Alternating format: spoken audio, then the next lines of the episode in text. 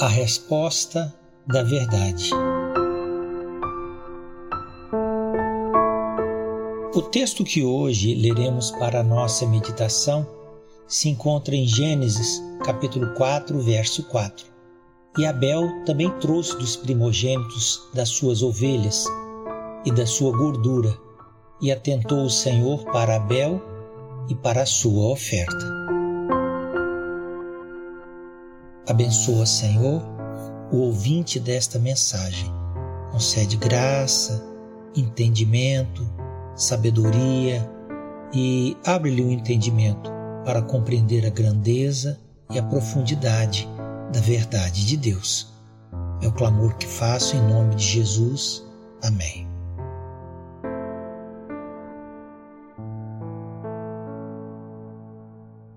Tudo o que Abel fez em sua vida no mundo encontra-se descrito na Bíblia em apenas dois versículos. O primeiro é o versículo 2 do capítulo 4 de Gênesis, que informa o trabalho a que se dedicou, pastor de ovelhas.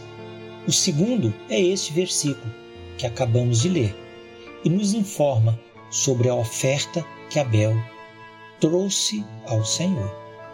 Em cumprimento ao sentido da palavra Abel, que em hebraico significa sopro ou vaidade, a vida do segundo filho de Adão foi muito breve no mundo não teve filhos e não teve tempo para usufruir da bênção da aprovação de Deus por sua extraordinária fé. No entanto, o eloquente testemunho de fé que Abel anunciou ao mundo foi duradouro inesquecível. O próprio Senhor Jesus fez menção de Abel em sua mensagem. A trágica morte que sofreu mostrou que a vitória final da fé é uma esperança futura que se consumará na morada eterna. Mas qual foi o segredo da fé de Abel? Na oferta que trouxe ao Senhor. E pela fé compreendeu que podia se aproximar de Deus por meio do sacrifício. Sendo um homem pecador, vivendo numa terra amaldiçoada, herdeiro da morte e do pecado, entendeu que em si mesmo nada tinha para oferecer a Deus. Como o pecador, sentiu que a morte e o julgamento estavam na sua frente e que tudo o que desejasse dar a Deus por suas mãos, toda e qualquer justiça individual que apresentasse em oferta a Deus, não passava de um trapo de imundície. Necessitava confiar em Deus e aceitar a provisão que Deus estabeleceu para cobrir o pecado dos seus antepassados no Éden, o sacrifício de um animal.